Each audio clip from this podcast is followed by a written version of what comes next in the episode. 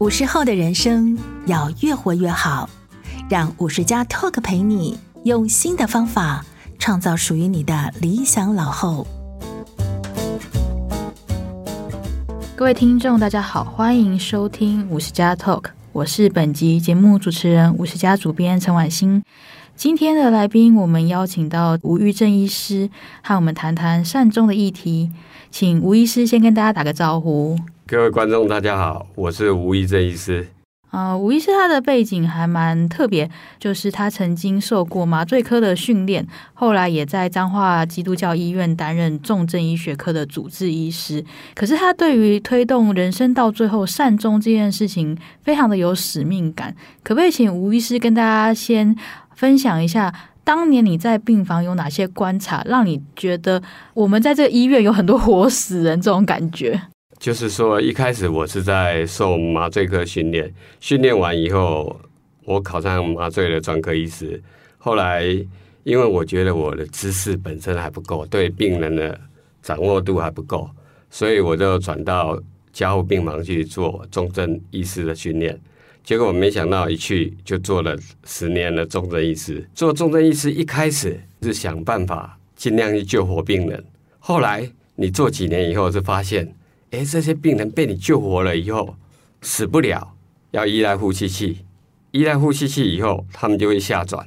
医院就像一个工厂的流程一样，他先下转呼吸照护中心，再下转呼吸照护病房，就度过两年、三年。甚至五年的时间，有时候当这些病人有时候会回转，再回转回 ICU 的时候，嗯，我又看到这些病人了。他们为什么会回转回来？状况变差，就会再回转回来。嗯。所以说，有时候我也会去看看他们这些在呼吸照护病房的病人一下。后来看到那个景象，其实让我蛮吓到的。一个看起来像大通铺一样，都躺满了这个病人，身体扭曲成一团。然后就是一个呼吸器在那边打，嗯，哦，第一眼看到的印象就认为说，这根本是人间地狱啊！所以在我过场这本书的时候，那时候我写，也有一些读者就跟我回想，他说他的觉得像有心跳了，停尸间没有什么两样，好像还蛮可怕的一个叙述。嗯，对，对我的冲击非常大。当我救活了病人，我竟然是把他，就是说。他在要死不死的，然后把他推向这个地方，嗯、最后我就觉得说，我必须停止这个行为了。嗯，所以后来我就转到大林慈济开始去做麻醉科，开始我就写文章，写这个无效医疗的文章，希望来推动大家好好善终的一件事情。那一开始是写文章是投书，《苹果日报》刊登了也不少篇，然后后来。哎，觉得写文章好像又没有什么效果。吴医师自己说，好像狗吠火车，是不是？对，就写了文章没什么效果。好，让我写文章没效果的时候，我就想说拍个纪录片吧。结果就那时候就找了陈志安导演，跟我的好朋友邱进清医师拍了纪录片《一念》这一部纪录片，希望有一点改善。可是后来又觉得感觉说。哎，还是继续，还是持续这样子，这个现象都一直在发生。对，还是还是没有改善。到最后，这个已经不是，好像也不是什么使命感，就是我必须把这件事情完成了。我已经走到一半了，你知道吗？吴医师，这就是你的志业啊！你就是想要做完这件事情。好，接下来我就想到我第三步了。我第三步，我觉得我应该出一本书。所以说，最近我出了这个书，叫《过场》，就是讲人生。从活着到死亡，这个叫过场。接下来写书以后，会有读者来问我，他说我碰到困境了，你怎么帮我解决问题呢？所以说，我就最近就是六月的时候，我就换了医院，乐生疗养院哦，来做麻醉医师。所以吴医师，你现在已经人在台北了。对，为了目的就是来这里帮助一些病人善终，作为我的事业，因为总是要实际做啊，嗯，不然你写书总是表面功夫嘛。对不对？观念的宣导啦。那吴医师可不可以跟大家谈一下？呃，经过你这么多年的努力，其实现在我们在这几年间也看到很多关于善终的讨论嘛。然后病人自主权利法它也上路了，可不可以先跟大家分享一下？明明大家都不想要受苦，然后也不想要花很多钱做这些无效医疗，为什么就是好像现在一个人要很自然的死亡，不要受苦，好像还蛮困难的？好，我们来想，以前在还没有健保之前，我们人是怎么死的？一个人在家里面，也许他身体就越来越虚弱了，中风了，就躺在床上，慢慢就吃不下了，接下来就越吃越少了，接下来他就自然就死亡了。以前多半都在家里善终。那以前在没有健保的时代，你要送到大医院去就医，可以三天你就会收到一次账单，搞不好你就要回去。卖房子、卖土地来付这些账单，因为以前医药费其实凭良心讲还是很贵，所以说我们现在善终的困难，反而是因为我们目前一个是医学上的进步，第二个主要是健保帮我们付钱，让我们吃到饱。那你想想看，吃到饱的东西 百分之百一定会浪费嘛？这就有点人性嘛？你要付出的成本不是那么高，那你会觉得何不如就再试试看？对，就最重要是说。你不用付钱，就是健保接近免费，所以导致大家浪费。最后一个原因就是我们的医院太过于商业化，我们医院现在做太多都是为了赚钱。嗯，我曾经碰过一个七十五岁的老人家，坐着轮椅住在安养院，心脏外科医师竟然跟他讲说：“你这个心脏的瓣膜看起来损害了，应该要换一换。”可他已经七十多岁了。对。医学的标准来说，它可以换，把它变正常。可是你认为那个有意义吗？啊，带他来了是他的姐姐，因为这个病人本身没有结婚，他姐姐比他更老，七十九岁。啊，我实在是看不下去，我就直接跟他讲说：“北北啊，你想一想，这个做这个哦，我觉得对你来说意义不大，你也不可能从轮椅上面像二十岁以上再爬再爬起来了。”结果他想一想，他跟他姐姐想一想以后，就没有再做这个手术了。所以心脏科医师有没有不开心？当然，我们心脏外科医师有一点不开心了，一定会有不开心的。对，嗯、我是尽量避免挡人财路啊。可是说真的，这个看了真的很难过。一个七十九岁的姐姐照顾七十五岁的弟弟，然后这个弟弟要住在安养院，然后到最后要付出大笔的钱。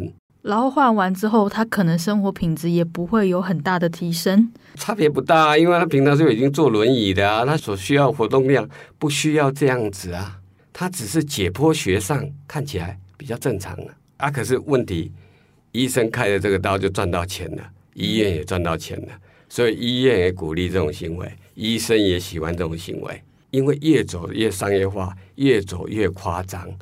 以前我们常常器官移植的时候，我们会限定一个年龄就不做了，比如说六十五岁以上就不做。现在不是七十五岁肝癌末期，他还叫你做肝脏移植，这意义好像不太知道到底是什么。唯一有意义的就是对医生保证有收入，医院保证有收入，唯一的意义就在这里。接下来病人因为他本身已经七十五岁，其他器官大部分都已经坏掉了，你认为意义会很大吗？不可能会很大。没有错，也许有百分之一的病人可以因为开了这个刀多活五年，嗯，可是可能有百分之九十九的病人是开了这个刀一点意义都没有。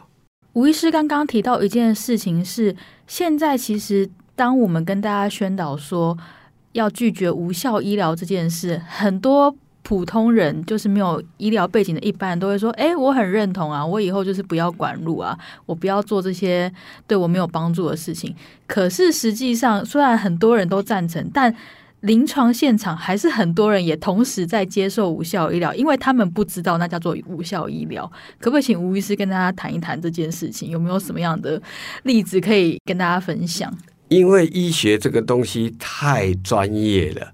比如说，一个九十几岁的阿公送到医院去，家属就希望他好好走，医生就直接跟他讲一句话：“千您阿爸够久，你敢唔敢插讲？”光是这样一句话哦，我跟你讲，家属整个都没有人再敢讲什么话了。等于说你不给他插管再救他，你等于是不孝，你就是公认的不孝，嗯，很沉重的一句话。对，这个是很沉重的一句话。所以说，无效医疗这个议题。比我更早之前，柯文哲、黄胜坚、陈秀丹，他们这些大佬都在讲，可是他们这些大佬都避开了一个重点，他们从来不敢批评医界，他们只跟病人讲说，你要避免这个东西无效。可是他 不知道，你不要抢救到底哦。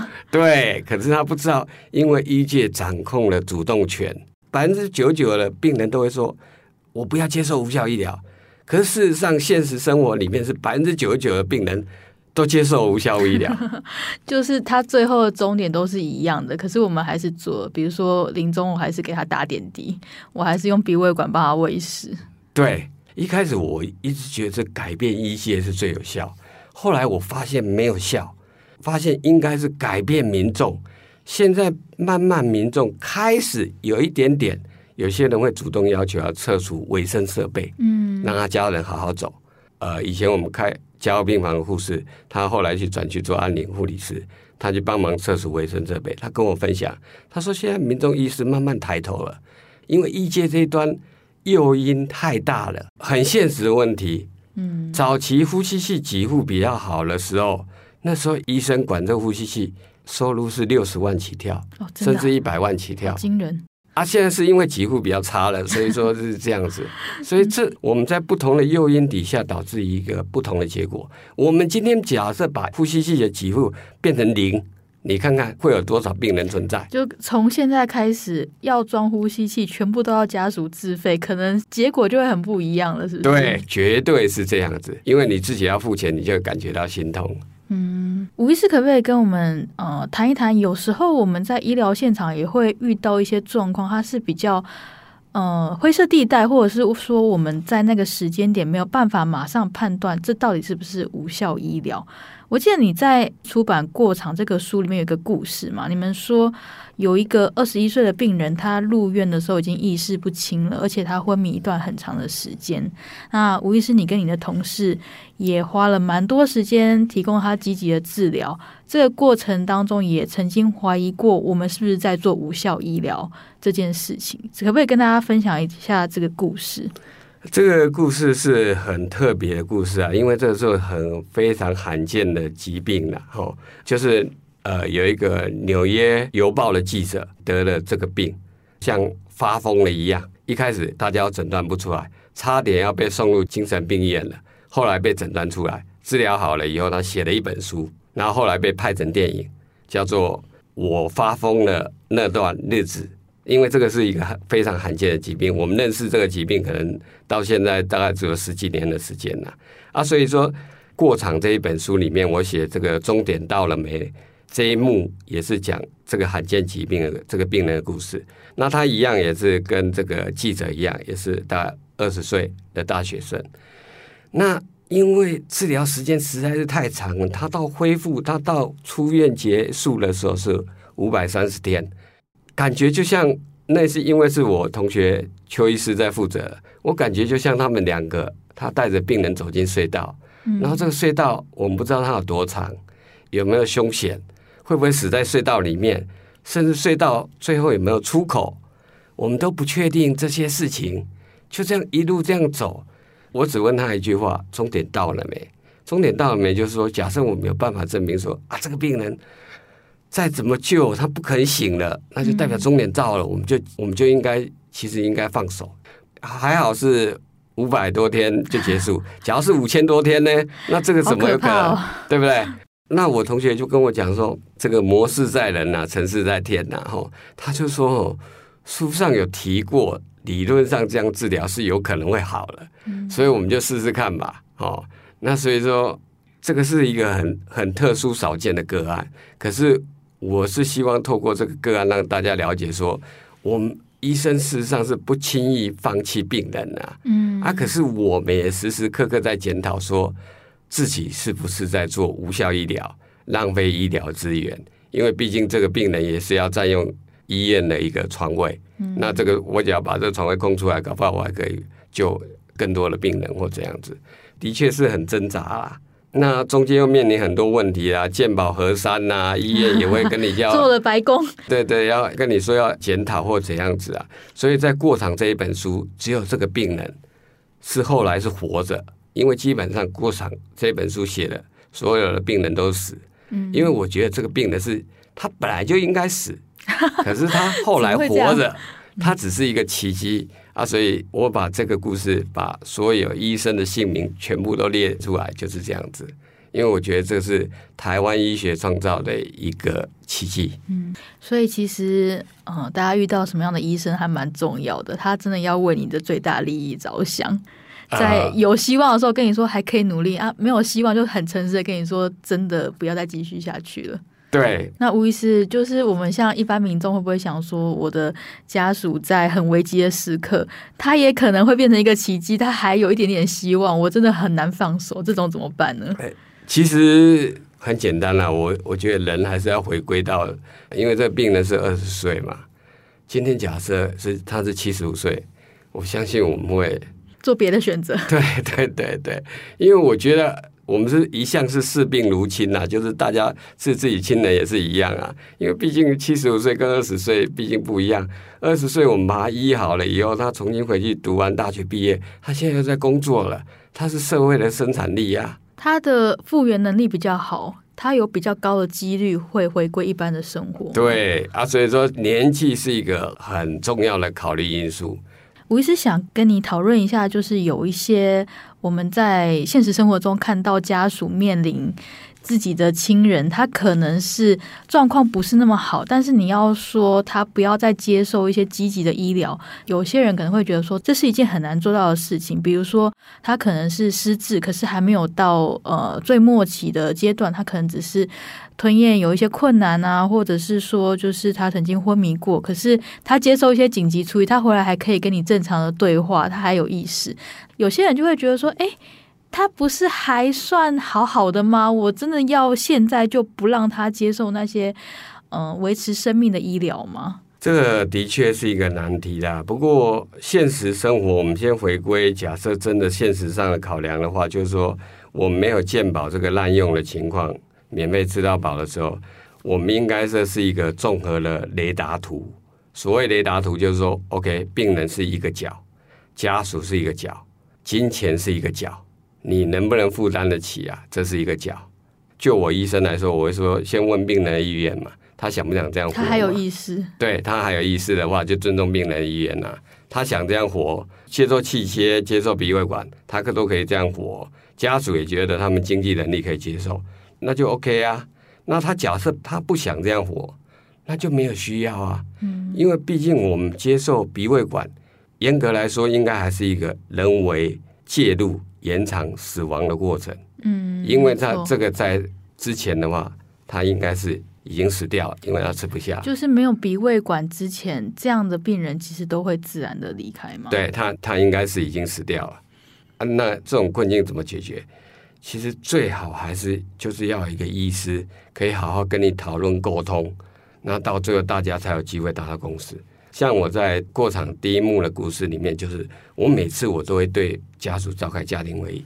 其实召开家庭会议事实上是很有用的，类似我们大数据一样，比较不会偏颇。越多人开了家庭会议，越像大数据，越中立，会找到一个共识。虽然大家意见都不一样。就是说，我们比较会压抑住那个偏差的声音哦，懂啊？有一些偏差的声音，我们可以把它抑制住。比如说，有些人说他主张救到底，我就说好，你这个人非常孝顺哦，你将来就要负责到底哦。他就会沉默了，是不是？对，他就会沉默不语了。对，理论上来说，我喜欢。开大会议，然后三姑六婆都来加入也很好。吴医师，你是不是说，其实很多家属都会反问说，医师，那如果他是你爸爸或是你妈妈，你会怎么做？对，假设问我的话，我都会很明确的跟跟他讲说，我的选择是什么。因为就我个人来说，我就觉得我一定不希望我爸爸妈妈是受苦或怎样子。啊，可是我会告诉他一个很现实的问题。我说医疗的问题容易解决，医疗有标准答案，可是社会问题没有标准答案。以前那个领那个终身俸的那些老师啊，什么东西，他们一个月都是领七八万，这样子。一些老农民，他们一次就领半年俸。还有那个遗产分配的问题，大房二房的问题，这些社会问题是很困难解决。所以医疗问题，我可以给你们，假设我是你的话，我的选择是怎样？社会问题是你们家庭的问题，我没办法给你标准答案。吴医师刚刚说医疗问题很容易解决的意思是说，在医疗判断上，并不是那么难以判断说这个病人在接受这个治疗之后，日后还有没有康复的机会，或者是回归更好生活品质的机会。这个其实是相对容易判断的，可以这样说。医医疗上是很客观标准的，就是说以我们目前医学的进步，全世界都一样，这是很中立的。你找不同的医生来判断，也是同样的结果。可是你也知道，社会问题通常都是不一样的。懂，那吴医师是不是会鼓励大家，在你意识还算清醒的时候，你可以先去讨论，遇到一些状况的时候，会想要接受什么样的治疗？因为像刚刚提到，有些人他可能失智了，你要再去问他的那个意愿，也是蛮困难的。因为一则哈，我们台湾人不太习惯这时候去讨论这些问题，老人家有时候不习惯接受；二者的话哈，你讨论完以后，其实我可以跟你讲，最后还是没有用啊。嗯，因为家属因为社会问题呀、啊。有时候还是很难达到一个结果啦。即使你签了 DNR，你说你不要插管，到最后到急诊室，家属说要插管，不然我就告你。你敢不插吗？不可能的事情。通常还是会插管。对，通常还是会插管啊，这怎么有可能？所以我们台湾为了安宁这件事情，不断的在搞立法。嗯，立法的目的，可是立法立到最后都没有用啊，就是做一个形式啊。应该说，在执行端上，如果没有真的去落实的话，那好像法律也只是它有一个形式而已。对，就就是只要形式了。吴医师，你的建议是什么？既然这么困难的话，要解决社会问题才行，是不是？呃，一定要从医疗端去解决。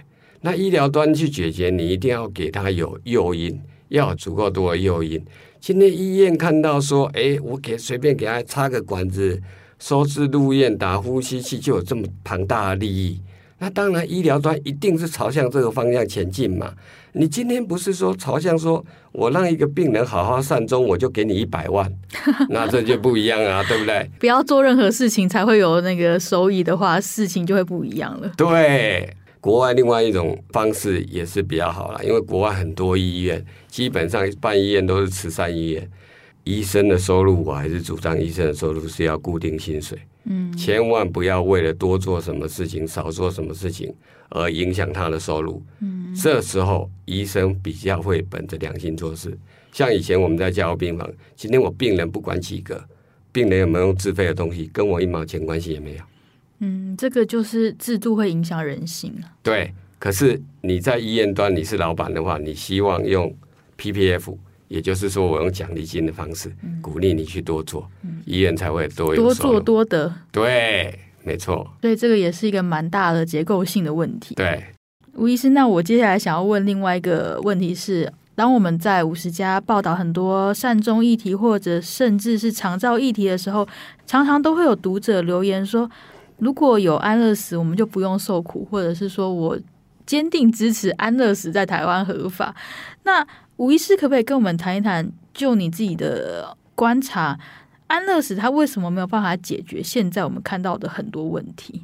其实哦，安乐死哦，我常常说是假议题啦，而且我就是直接表达说我反对安乐死，这么直接。嗯，你想想看，我们现在台湾已经立了安宁缓和条例、病人自主权利法，几乎很少执行。你认为再多立一个安乐死法，会有人执行吗？感觉没有意思要做这件事哎。对，就是因为我们前面做不好，所以我们认为立法可以解决。我们安乐死法假设立了法再不能解决，我们又在想说是是不是再立一个什么法？终极安乐死法？那对，所以我真的是反对安乐死，就是包括复杂人去瑞士做。呃，他那叫协助自杀，就是医生给他药，他自己吃下来自杀这个东西。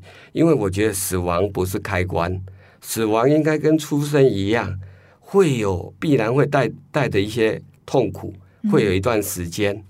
哦，这个是必然的，生跟死基本上都是一样。你不能像开电灯的开关，要关就关，要开就开。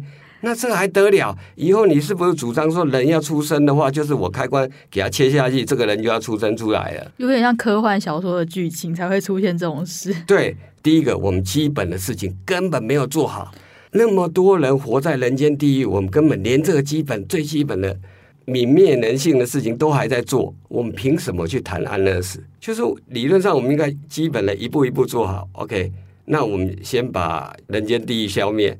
先把安宁缓和条例做好，到这种地步的话，我们真的还有一些问题没办法解决，那我们再来讨论是不是要做什么事情，而是不是我们前面全部都没做好，我们只想说后面来这样子谈论安乐死，反而会浪费我们社会资源，模糊我们现在的焦点，让我们现在更做不好。可是这个是医院最想看到的，民众每天在吵这些有了没了，忽略掉他每天在接受无效医疗，这个就是模糊焦点呐、啊。像富达仁那个状况，那时候我唯一在苹果日报发表评论了。我们现在其实已经可以做得到了，就在一些病人，我没有直接用吗啡帮他减轻痛苦，可是我们的目的是减轻他的痛苦，在过程当中还是会到最后走向死亡，可是耗的时间也许只是几天，不像富达人也他是大概十分钟左右，可是我认为我们已经可以做到几天之内让他一样。舒服，这个是先进国家普遍认为可以接受了。他们叫 palliative sedation，、嗯、安宁缓和镇定这种方式，嗯、这个是大家都可以接受，因为你只是要减缓他，你的目的是要减缓他的痛苦。痛苦嗯、对，大家都可以接受，根本也不需要立法。吴医师，这个可不可以再深入谈一谈？因为傅达仁他那时候其实他是有去寻求过安宁缓和医疗的协助的，但是他好像对于这个。过程不是太满意，他觉得说这个好像没有帮上他的忙，所以他才去瑞士。很简单啊，你不给医生三百万啊？你假如今天你给你一样给医生三百万的话，他也许就可以帮你做这件事情啊。那个我苹果日报发表评论的时候，我顺便举了一个我做了 case 啊，就是末期的慢性肺病，末期的病人，他就不要呼吸机，我就把他撤除啊，撤除完以后，我把他转到安宁病房，就用吗啡给他，啊，就慢慢。是他的状况加重剂量，到最后几天以后，他还是照常过世啊。对，嗯、所以其实我们本来就可以做到这个东西呀、啊，啊，可是问题这个是没有钱可以赚呐、啊，就是没有诱因呐、啊。嗯，啊，你好像在这个健保的给付下面，给付也蛮低的，给付蛮低的。所以第一个，所以说你可以看得到各家医院安宁病房因为赔钱，可是评鉴又需要这个东西。所以说，大家就就做一下，最低人力在运行。对，那现在因为护理很多急性病房都缺乏人力，又把安宁病房的护理人力又抽走了，所以就更少了。嗯，所以说我说解决问题啦，无利可图啦。嗯，那你把问题留存呢？财源滚滚呐。那请问你是要解决问题呢，还是留存问题？当然是留存问题，细水长流啊。嗯。对不对？可是病人就蛮不幸的，病人就变提款机呀，好像真的是蛮不幸的一个状况。所以吗啡的用途只是去减轻他在走向死亡过程当中所感受到的痛苦，痛苦变得比较平静。对，然后这件事情在目前国内的法令下，它完全是合法的，完全是合法的，因为在国外也是认为根本不需要立法，减轻痛苦本来就是基本人权，而且最重要，它还合乎。医生一向以减轻病人苦痛的宗旨。其实现在我们有的安宁缓和医疗，如果我们让它发挥它正常的功能，它其实已经可以解决很多说我想要安乐死的人的痛苦了，对不对？对。可是问题是我就是跟你讲无利可图啊，所以它很难发挥它应该要发挥的功能。吴医师可不可以跟大家澄清一下观念？因为大家觉得说好像安乐死它就是按一个开关，你就立刻不用受苦了。但是他应该前面通常都是受过很多很多的痛苦之后，才会走到安乐死这一步吧？呃，当然安乐死没有错，安乐死一定是末期病人，一定都是有经过评估了。其实不管哪一个国家通过了或者协助自杀，他们都还是都有评估过。那可是，在我们台湾，我们就定义这些人叫做末期病人了。他也都适用安宁缓和医疗条例啊，也都适合，可是只是我们台湾不肯去做。我们健保给付制度，甚至可以说你，比如说你医生的判断，因为是动脑不值钱，可是只要你动介入、动刀啊，给他装个支架、装个 ECMO 啊、装个呼吸器啊、洗个肾啊，都是值钱的东西。嗯，错误的制度，医界整个就被扭曲了。所以吴医师的结论其实是说，现在当务之急并不是我们要去推动安乐死，而是要去改变这个。不太正常的制度，让安宁缓和医疗可以发挥它正常的功能。对，基础功打好，我就说，我们先来处理这个呼吸照病房这些病人可怜的这个病人，待在活死的木耳病人开始，从那一端开始做起，慢慢一步一步往前走。你不可能地基都还没打好，你就跟我讲说你要盖地池深楼开始盖。嗯，吴医师刚刚在我们访谈的一开始就提到说，他从今年六月开始做了一些收治想自然善终但是无处可去的病人嘛，可不可以跟我们谈一谈这个部分？OK，我出书以后，接下来就是。还是有些病人会来求助嘛？当然，我尽量是希望鼓励在家善终了，可以的话就在家。那另外一个就是有些来咨询了，就是我开门诊来咨询，讨论一些问题，看看能不能帮忙解答他们一些困惑。那可是还是有一些人没有房子可以住。那你也知道，现在租房子，大家也不希望病人死在家里，嗯、那那个那个地方。对，嗯、所以我这一次来，我就是跟医院。谈说医院要提供给我一个病房，哦、可以让我收治这种病人。从最简单的开始做，我只要一个病房，那我一次只就是收治收治一个病人，然后让他好好可以自然善终。我不做太大的介入，就是让他好好自然善终而已。啊，当然这些病人都符合末期的定义。嗯，吴医师会不会觉得，哎，其实自然善终应该是一个。人类的生活当中很自然会发生的事，现在怎么好像还要大费周章，弄得很复杂才能自然善终？的确啊，自古以来我们都诅咒你说不得善终啊，这是诅咒别人不得好死的意意思啊。所以自然善终本来自古以来就是应该是再正常不过了基本人权，被我们台湾这个健保这个整个医院商业化以后，不断的被扭曲呢。医疗没有让大家过得更好，还越来越辛苦。没有错，所以说我觉得台湾健保哦，我们不得不说，在很多方面，甚至外国人也都看到，都觉得是很好。可是我们就是要去掉无效医疗这一块。那我们把无效医疗这一块之所以一定要把它去掉，是为了我们未来。大家不要以为事不关己。现在大家可以看得到，最近很多医院为了护理师不够，嗯，就关病床。为什么？因为我们一个病人，我们都把他过长的时间拖了太久了。现在我们平均一个病人要过长卧床时间呢，到他过世八年。嗯，那八年的话，你你想想看，他进进进出出医院要好多次，那这时候都要需要有人照顾啊。嗯，护理能力是一定必要啦。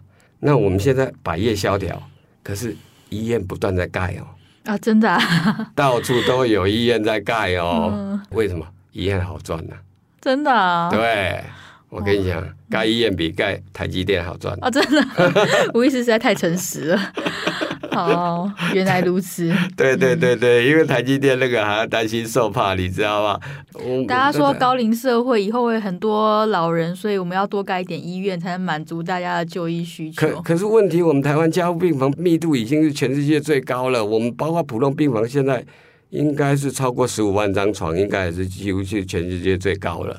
那我们只是因为不断的把病人卧床时间把它拖久，所以导致会有这种病人一直不断的住进来，不断的住进来。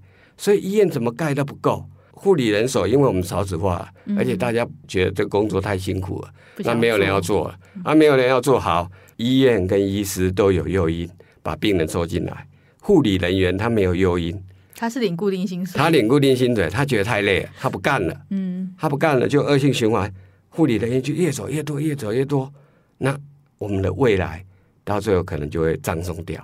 所以，过场这一本书一开始是为病人而写的，啊，其实也是为家属而写，最后是为我们未来而写的。嗯，我们假如现在不好好把这些情况去扭转下来，我们真的一定会葬送掉我们的未来。吴医师，你刚刚说你现在开门诊，其实还是蛮多家属会有一些困惑，你可以跟我们谈一下说，说他们通常的困惑会是什么？呃，困惑就是说他们不了解啦，比如说这个病人到底是不是呃末期病人嘛？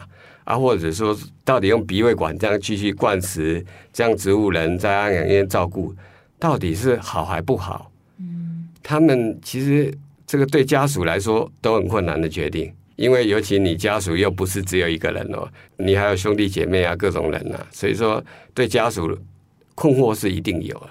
毕竟人生死哦还是大事啊。嗯，有时候是那种情感的重量好像很难放下，有时候是说不知道这到底是不是真的无效医疗。对对，一定夹杂情感了啊，不然的话这个就没有人性了嘛。对，所以情感是显然是必然是有了嘛。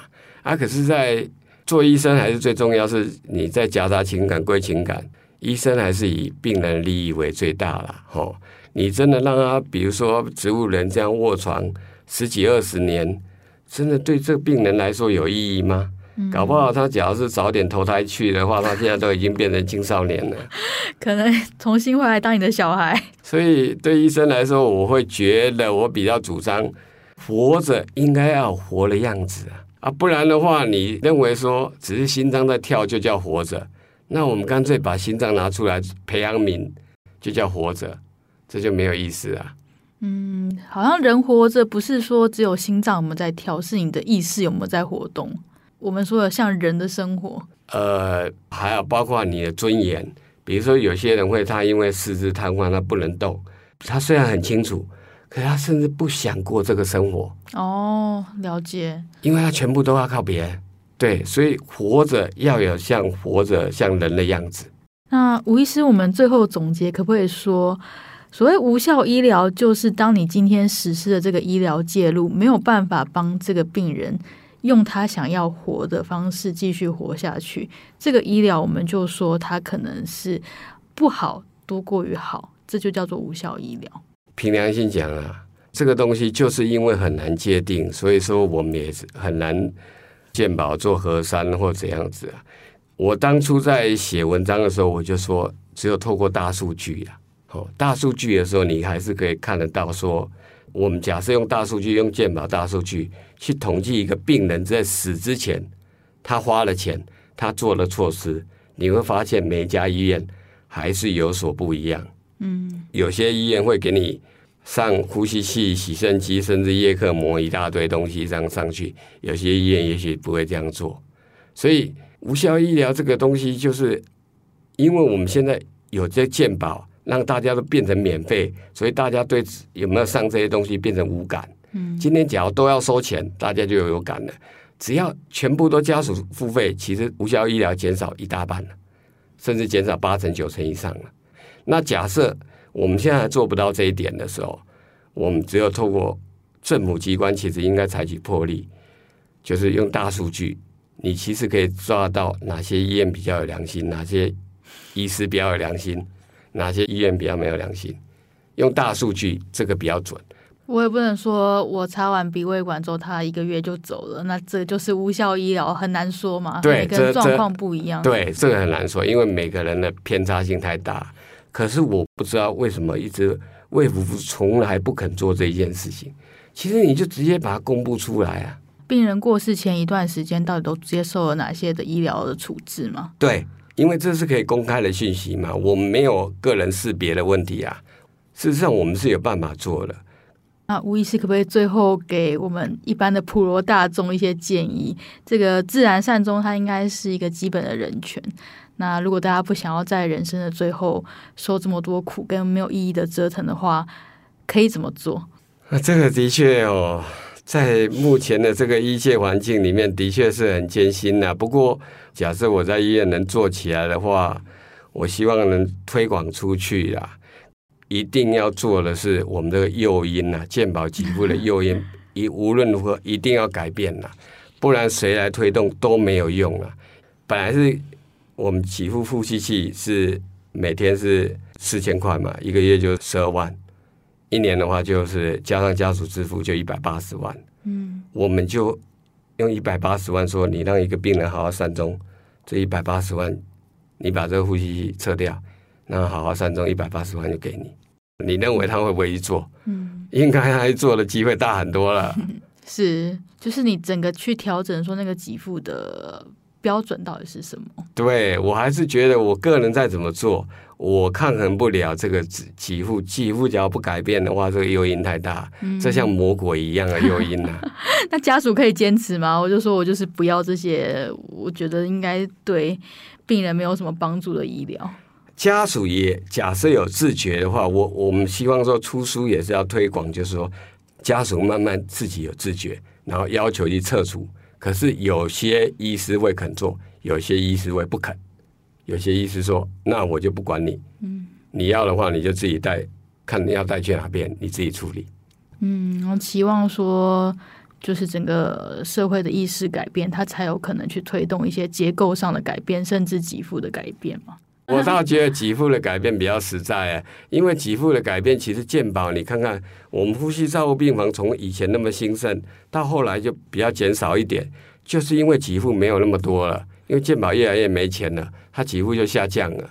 给付的改变，我觉得反倒又快又现实。那吴医师最后跟大家讲一下你的愿景好了，你的愿景是消灭人间地狱吗？我这辈子我就说我的人间第一，我至少我要消灭一点，这一辈子才觉得值得啊！哦，看到一个消灭一个，是不是？消灭多少算算多少啊！我直接跟很多人发出挑战，看谁肯在那边插个管子被呼吸器打，我每天付他四千块，看谁要来接受这个挑战。嗯，就是像那种气切病人一样，是不是？对，插着嘴巴插着管子啊，又带着呼吸器啊。现在是健保给付你四千块啊，我付四千块让你去打一天试试看啦、啊，嗯、对不对？在呼吸照护病房的话，它脱离率大概有最多不会超过两成啊，所以我还是把这两层归类成是有效了。嗯，那我们现在要去掉的是那个八成的，嗯、就是没有意识的啊那些东西啊，好、啊，所以说当然有意识的。然后可以脱离掉了，我们还是归类成是有效的。有效哦，对，嗯、所以说不是完全没有效了。但现在问题是没效的太多了。对，以前我提出方法是是用渐进式的，超过两年就一律自费了。好，谢谢吴医师的分享。所以听起来，整个台湾社会我们要走向大家都可以善终这条路，好像还有蛮长的一段路要走。那。期望说，透过整个制度的改变，让人间地狱可以就此消失。我们以后不用再想说，哎，为什么人活到最后还要受这么多的痛苦才能走？对，我们希望说，我们大家一起努力，听众朋友也希望可以接收到这个信息，大家一起努力把这个传导出去，才有机会赶快把人间地狱把它消失掉。今天就很谢谢吴医师的分享。如果大家喜欢今天这一集的内容，或者是觉得我们的节目对你有帮助，可以点击资讯栏的链接赞助我们。另外，也可以到 Apple Podcast 的首页留下你想跟我们说的话。谢谢大家，我们下周再见。